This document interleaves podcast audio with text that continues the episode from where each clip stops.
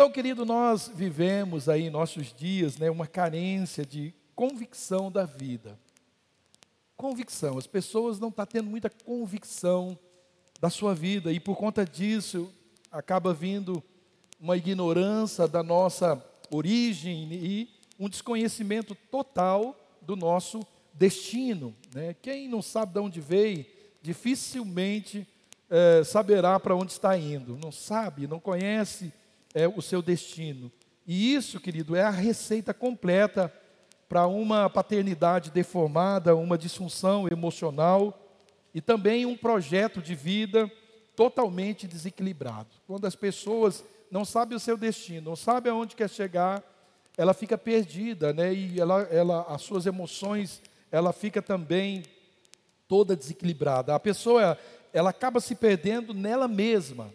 A maioria das pessoas, né? Eu, eu, eu acredito e eu já passei por esse processo também na minha vida, né? Esse processo de depressão, de pânico. A, a, a pessoa está perdida no, no, no, seu, no seu mundo, né? Ela está, ela está confusa no, no seu mundo.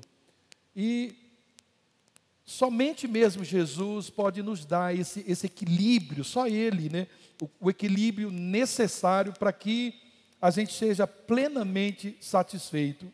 E Ele, a Bíblia diz sim, que Ele é o nosso plumo, Jesus é o nosso plumo, Ele é o nosso equilíbrio. Só Ele pode nos apontar, né? só Ele pode nos revelar né? como nós fomos criados, de onde nós viemos, só Ele, Ele, por isso Ele é o caminho ele pode nos direcionar é, para onde nós estamos indo e como nós vamos chegar lá. Então, a receita da perfeição do homem está em Jesus Cristo, somente nele. Anote isso aí. A receita da minha perfeição eu só encontro em Jesus Cristo, em mais ninguém. Todas as pessoas que estão buscando isso em outros direcionamentos é porque estão perdidas no seu mundo, elas estão tentando se encontrar e muitas vezes nós nos tornamos vítimas, vítimas terríveis da idolatria, vítimas terríveis de demônios, porque quando alguém está perdido é fácil, muito fácil encontrar alguém que quer apontar uma direção. E para o perdido, qualquer direção está bom. É um perigo muito grande. Por isso nós precisamos nos apegar a Jesus. E por isso ele diz que não é um caminho, porque se ele fosse um, poderia ter outros caminhos. E quando se tem muitos caminhos, fica mais fácil perder. Mas quando só se tem o caminho, não há como se perder. Quando você está na estrada e não há nenhuma encruzilhada, nenhuma bifurcação, nada, você não sai daquele lugar e entra para o mato, não, você não sai. Você permanece naquele caminho. E, e isso é, é tremendo demais. E os olhos dele viram né, o nosso corpo ainda sem forma. E ele nos deu o formato. Então ele sabe a minha origem, porque foi ele que me fez. Ele nos fez de uma forma, a Bíblia diz, nós lemos, espantosamente maravilhosa. Deus te fez de uma forma espantosamente maravilhosa. E tudo tão belo, né? tão maravilhoso que Deus fez, muito maravilhoso, é que diante talvez dessa realidade, dessa verdade que é a palavra de Deus, parece ser tão bom, tão lindo, que fica até difícil a gente acreditar isso ser verdade. Mas eu posso te garantir, querido, não existe uma verdade a seu respeito que seja maior do que esta. Desde sempre, Deus, ele sabe tudo a seu respeito. Ele sabe tudo a seu respeito, tudo antes mesmo de você existir.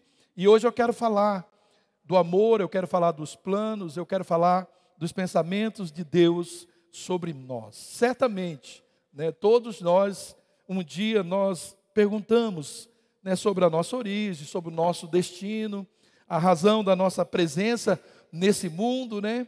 Alguns chegam a questionar sua paternidade aqui, né? E, e, e, e, por que não questionaria uma paternidade celestial? Por que é que nós estamos aqui na terra? Qual é o propósito de nós estarmos nesse mundo? Quais são os pensamentos de Deus para nós? Você já se perguntou isso? O que, é que eu estou fazendo aqui? Né? Por que, que eu estou aqui? Qual é o propósito da minha existência? não, não, não se encontrou ainda. O que, que é que a palavra de Deus diz sobre isso? O que ela diz são coisas maravilhosas. E nela nós sim podemos entender muito melhor as respostas que Deus mesmo ele deu para nós. E a primeira resposta que eu quero destacar é que antes da fundação do mundo, Deus já tinha escolhido você. Antes da fundação do mundo. Você não é do acaso, você não veio por acaso. Antes mesmo do teu pai e tua mãe pensar em alguma coisa, você já estava no projeto de Deus. Deus já pensava a seu respeito. Fala a verdade, querido. Isso é profundo demais, é ou não é? Então a gente pensa, né, alguns questionam, né, alguns podem até dizer, pai, mãe, por que, que o senhor foi fazer aquilo com a minha mãe, né?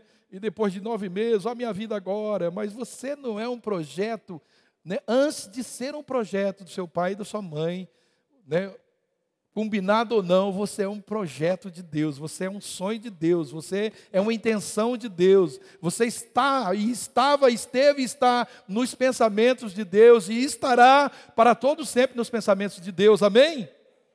Efésios, no capítulo 1, versículo de 1 a 3, de 1 a 6. Bendito seja o Deus e Pai de nosso Senhor Jesus Cristo, o qual nos abençoou com todas as bênçãos espirituais nos lugares celestiais em Cristo, como também nos elegeu nele antes da fundação do mundo para que nós fôssemos santos, irrepreensíveis diante dele em amor, nos predestinou para filhos de adoção por Jesus Cristo para si mesmo, segundo o beneplácito de sua vontade, para louvor e glória de Sua graça, pela qual nos fez agradáveis a si no amado. Então, o envolvimento de Deus na, na, em relação né, à nossa presença nesse mundo fica muito evidente nesse salmo que nós lemos, o Salmo 139, tu criaste o íntimo do meu ser e me teceste no ventre da minha mãe, e eu te louvo, porque me fizeste de modo especial e admirável. Todas as obras são maravilhosas. Eu digo isso com convicção, querido, eu sempre gosto de brincar isso,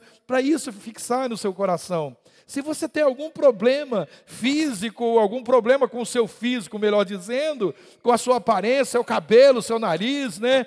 É, se você tem algum problema com isso, gente, a Bíblia diz que Davi, ó, tanto é que Samuel chegou lá, ele não foi o cara. Era o ruivinho, né? Talvez não muito alto, não de boa aparência. Não foi esse que Samuel escolheu, mas Deus disse: não, não, não, não, Samuel, Davi não é diferente. Davi tem algo mais especial ainda, né, que, que não está relacionado, Samuel, com aparência. Você olha a aparência e eu não vejo. Então eu vejo Davi, esse homem que foi talvez desqualificado para o ministério, até né, de forma rejeitada, que era pelos irmãos, foi né, até pelo próprio Samuel. Então Davi olhando, foi ele que escreveu isso, ele olha no espelho e ele, olha, eu tenho muita coisa. Ele está dizendo isso aqui, ó, eu falo isso com convicção. De modo admirável o Senhor me fez. Tuas obras são maravilhosas. Ó, Davi, estão olhando no espelho, assim, eu imagino que ele sai do banheiro daquele jeito e ele entra na frente do espelho, uau!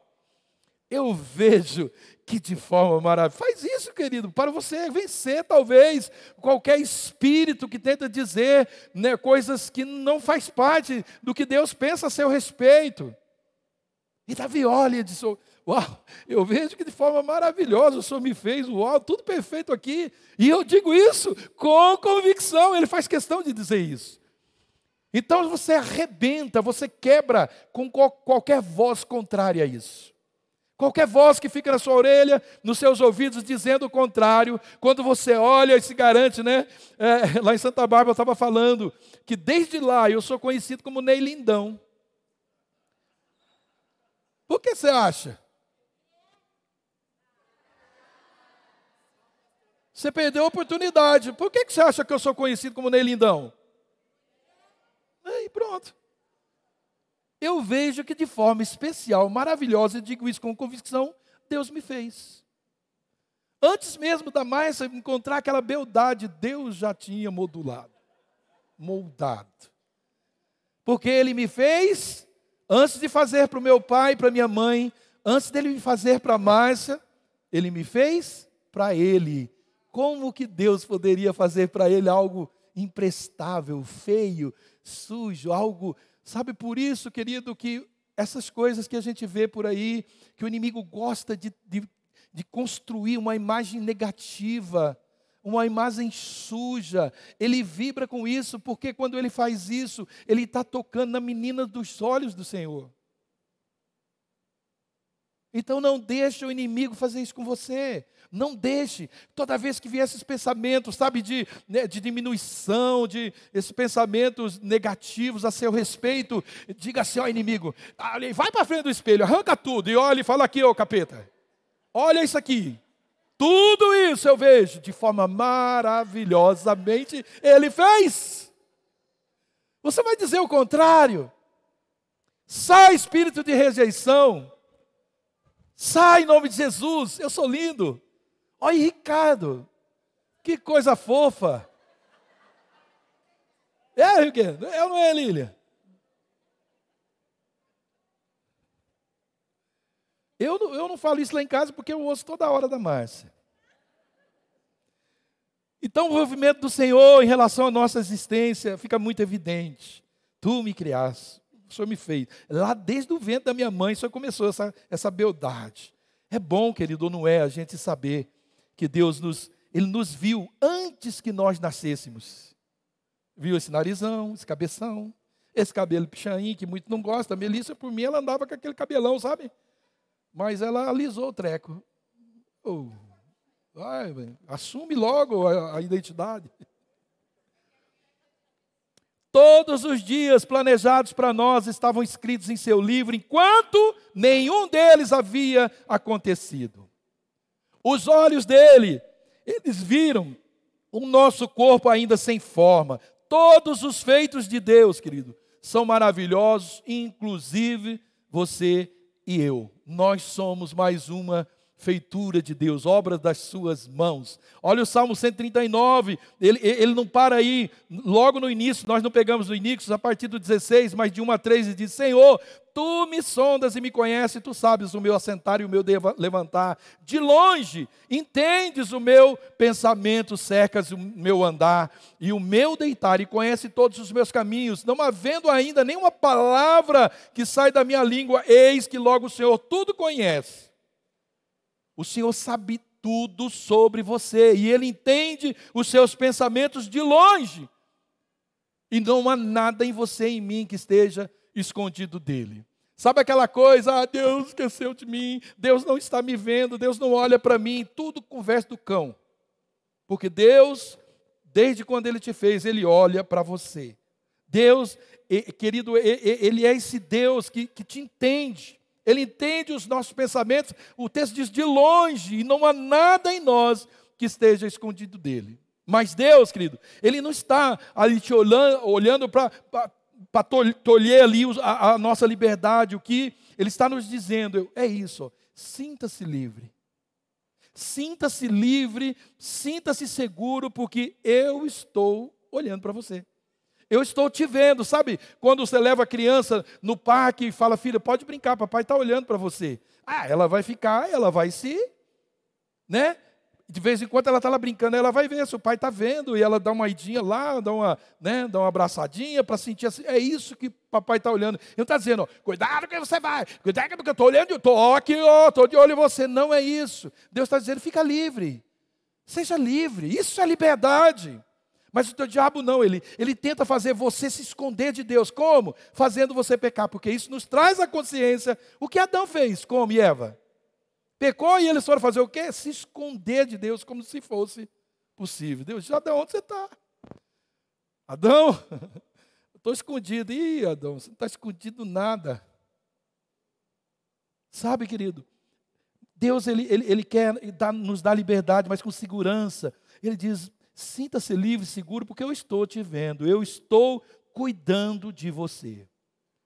Tudo que nós fazemos, querido, e tudo que nós pensamos é totalmente conhecido por Ele. E o mesmo Salmo 139, de 5 a 2, diz: Tu me cercaste por detrás e por diante, puseste sobre mim a tua mão. Tal ciência é para mim maravilhosíssima, tão alta que não posso atingir.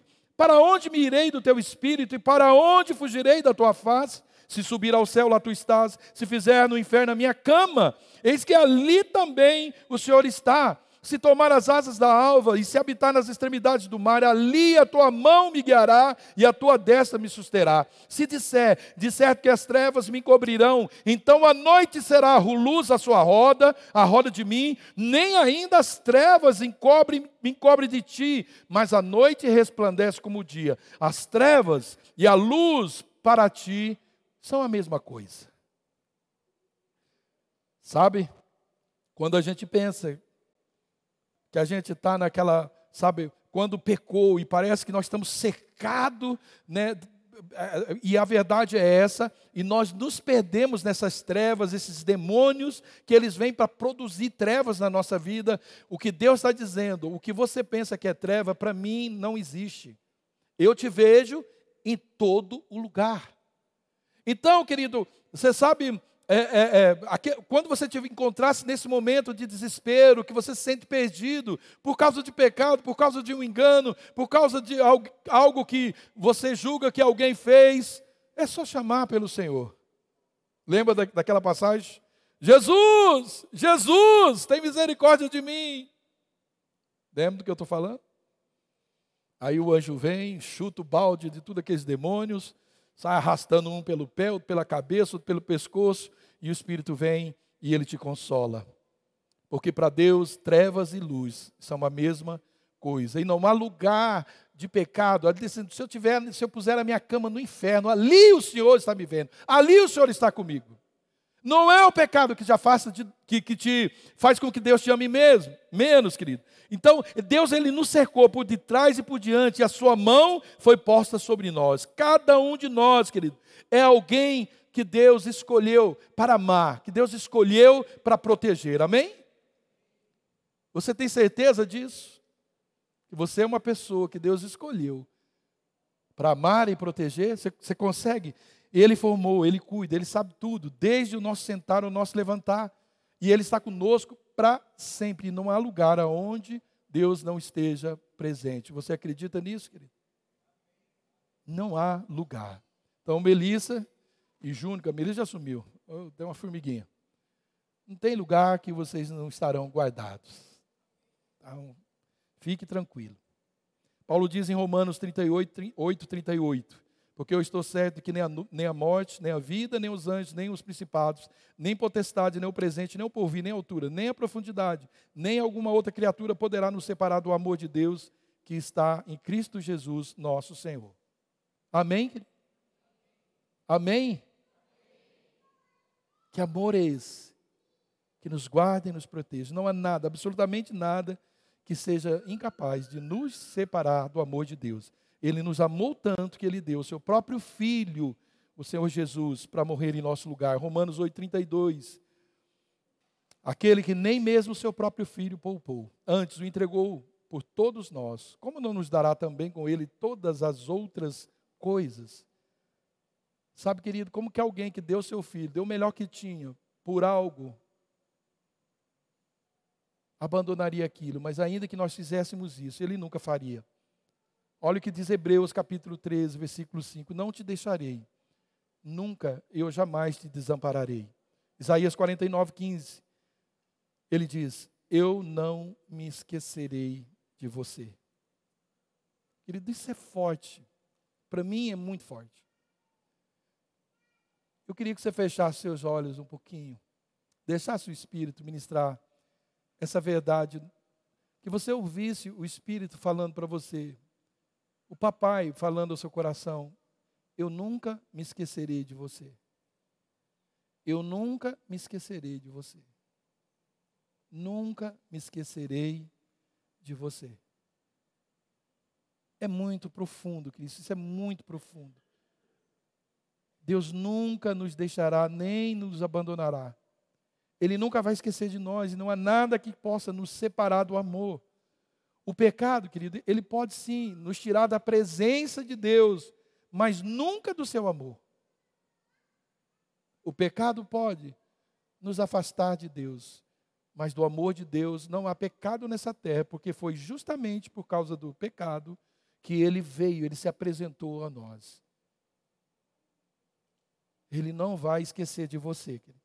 ele cuida de cada um de nós pessoalmente. Esse salmo continua, a partir do versículo 17.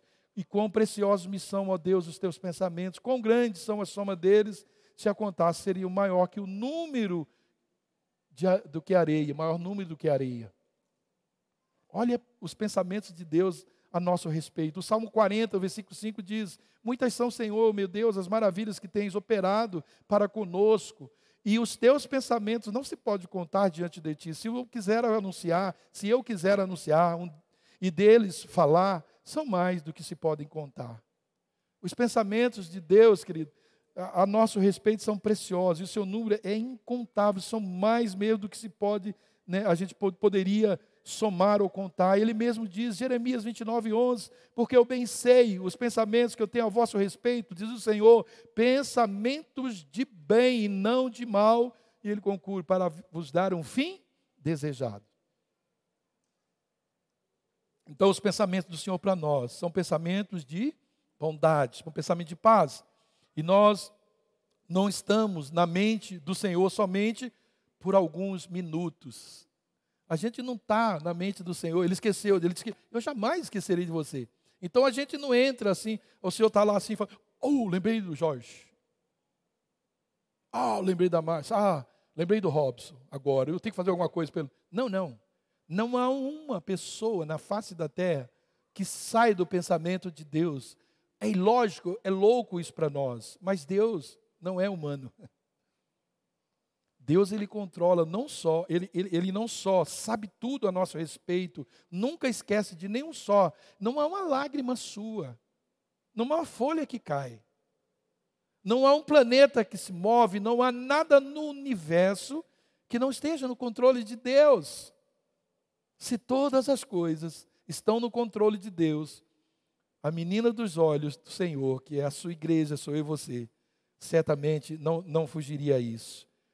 Então, e esses pensamentos que ele tem a seu respeito são pensamentos de bondade, de paz para você. Os seus pensamentos por nós, querido, eles, ele não pode ser numerado e ninguém pode nos separar do amor de Deus. Hebreus 13, 5 e 6 diz: Porque ele diz: Não te deixarei, nem te desampararei. E assim, né, com confiança, nós podemos dizer: O Senhor é o meu ajudador. Não temerei o que me possa fazer o, os homens.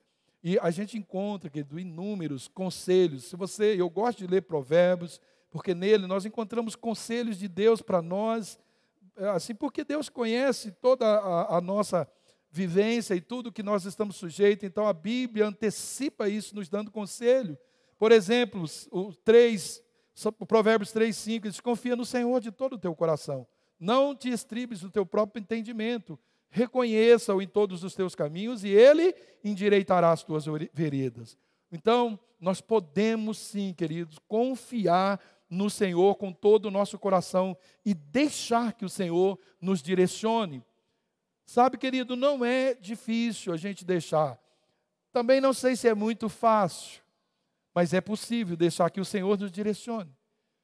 Ele, querido, ele não prometeu né, que nesse mundo nós não teríamos adversidade, nós não teríamos essas tempestades. Ele nunca prometeu que elas nunca viriam, mas ele sabe como acalmar essa tempestade. Basta o Senhor Jesus dizer: aquieta-te. Uma tempestade enorme com aqueles discípulos lá no mar, e o Senhor Jesus chega e diz para o mar: aquieta-te foi o suficiente. E não só para a tempestade se acalmar, mas para vir uma grande bonança. Algo melhor do que estava antes ainda. Uma pescaria melhor do que antes. Sabe, é um, um, uma, algo melhor na nossa vida do que estava antes, se nós soubermos, na hora que as coisas não estão bem, antes de nós nos esforçarmos com os nossos recursos, com a nossa inteligência, com as nossas habilidades, a gente gritar por Ele: Jesus, socorra-me na minha tempestade. Ele vai dizer: aquieta-te. E nós precisamos aprender, desenvolver, querido, é, é, esse relacionamento com o Senhor. Porque quando uma tempestade chega, né, quando essa tribulação chega, Ele sabe não, não somente, como eu disse, trazer calmaria, mas também usar essa tribulação para o nosso benefício. Romanos 3, 5, 3 a 5. Sabendo que a tribulação produz paciência, a paciência a experiência, e a experiência a esperança. E a esperança não traz confusão, porquanto o amor de Deus está derramado em nossos corações pelo Espírito Santo que nos foi dado. Então, o que a tribulação faz? O que a tempestade faz? Produz paciência, a paciência experiência, a experiência esperança, e a esperança não traz confusão. Tudo edifica para aqueles que estão ligados e buscando uma resposta em Deus. Mas a visão né, do Senhor Jesus em relação a nós não é somente em relação a essa vida curta que a gente tem aqui. Seria muito pequeno demais. Né? A primeira carta de Pedro, no capítulo 2, versículo 11, diz que é, nós nada somos além de peregrinos, de estrangeiros aqui. Então Deus está preocupado com esses 70, 80, 100 anos que nós vivemos aqui? Não, aqui nós somos estrangeiros. Quando você vai para os Estados Unidos passear, você não, não, você sabe que não vai ficar lá, que o seu lugar não é aquele lugar. Ainda que vai morar, aquela impressão de voltar, parece que nos dias de hoje eu não sei, né? mas na verdade você sabe que não está na sua pátria. E Deus está dizendo né, para a gente não se preocupar com essa vida curta, porque o que Ele tem para nós é uma eternidade. Para Deus, querido, sabe onde você está agora? Nesse exato momento, você sabe, no olhar de Deus, aonde você está? Sentado, assentado com Cristo nas regiões celestiais. É pouca coisa? É pouca coisa? É difícil de acreditar, querido, mas é Deus que está dizendo. Ele nos vê, querido, nessa posição. Mas a nossa cidade está nos céus, de onde também esperamos o Salvador, o Senhor Jesus Cristo, que transformará o nosso corpo abatido para ser conforme o corpo glorioso, segundo o seu eficaz poder, poder de sujeitar também assim todas as coisas. Filipenses capítulo 3, versículo 20 e 21. Nosso lar verdadeiro é o céu nós pertencemos ao céu e lá é a nossa verdadeira cidade. Deus, ele nos considera lá, assentados, junto com o Senhor Jesus naquele lugar. Efésios 2, 4 e 7. Mas Deus, que é riquíssimo em misericórdia, pelo seu muito amor com que nos amou, estando nós ainda mortos em nossas ofensas, nos vivificou juntamente com Cristo. Pela graça sois salvos e nos ressuscitou juntamente com ele e nos fez assentar nos lugares celestiais em Cristo Jesus. Então, quando entregamos nossa vida a Jesus, nós somos tirados né, desse mundo que nós vivemos aqui, nós somos transportados para um reino do Filho do seu amor. E nos assentamos juntamente com Cristo. E um dia nós vamos reinar com Ele nesse lugar. Amém, querido? Então, do ponto de vista de Deus, da forma com que Deus nos olha, nós já estamos sentados nesses lugares junto com Cristo. Ele, por isso é que Jesus precisa ser a nossa visão. Imagine a gente sentado no lugar junto com Cristo, passando pelos maiores perrengues da vida, as maiores tempestades, e houve uma tempestade que o Senhor Jesus estava dormindo no, no barco. A gente não consegue nem ficar acordado no barco, né? Uma tempestade, no, no, sem tempestade, né? Jesus estava dormindo no barco. Né? Se Jesus estiver no seu barco, ainda que dormindo, você está seguro. Né? Talvez a gente tome uma chamadinha, oi homens de pequena fé, ei turminha sem fé, estou aqui, ninguém vai afundar. Né? Hebreus 12, 1 e 2 afirma isso. Corramos com paciência a carreira que nos está proposta, olhando para Jesus, o autor e consumador da fé, o qual, pelo gozo que lhe estava proposto, suportou a cruz, desprezando a afronta e assentou à destra do trono de Deus. Mas para correr, querido, essa carreira, consistentemente, nós necessitamos de ter uma visão clara, né, do que nós queremos atrair, o nosso propósito para o qual nós corremos. O que é que nós queremos atrair nessa nossa corrida? Que é que nós queremos? E qual é o propósito da gente é, se alinhar a Jesus? Porque não pode ser sem propósito, não pode. Não pode. Sabe, querido, isso aqui é um lugar para amansar o coração, para amansar, né, para adestrar a nossa vida, para acertar nossas emoções, para nos corrigir, corrigir dos erros, para nos suprir nas necessidades. Você quer um lugar para aprender a relacionar? Você quer aprender, querido, a amar as pessoas, amar aqueles que você que eu julgo, você julga que não merece o amor, o nosso amor e muito menos o amor de Deus. Você quer o lugar certo? É esse lugar. Esse é o lugar de aprender a relacionar, amar pessoas. Esse é o lugar de você aprender a amar ao Senhor Jesus Cristo. Porque do contrário, querido, nós vamos estar correndo, mas nós vamos estar correndo com incerteza, como aquele, Paulo disse né, na, na, carta aos Coríntios, no capítulo 9, 26, é alguém que fica esmurrando o muro. Sabe o crente que não, ele, isso que eu estou dizendo para você, não se torna nada aplicativo, sabe, aplicado na vida. É como se estivesse esmurrando o vento. Né? Não, não, tem, não produz nenhum resultado e dá muito cansaço. Muito cansaço sem nenhum resultado. Então Deus não quer que você fique dando murro no vento, vai cansar demais e não vai produzir nada.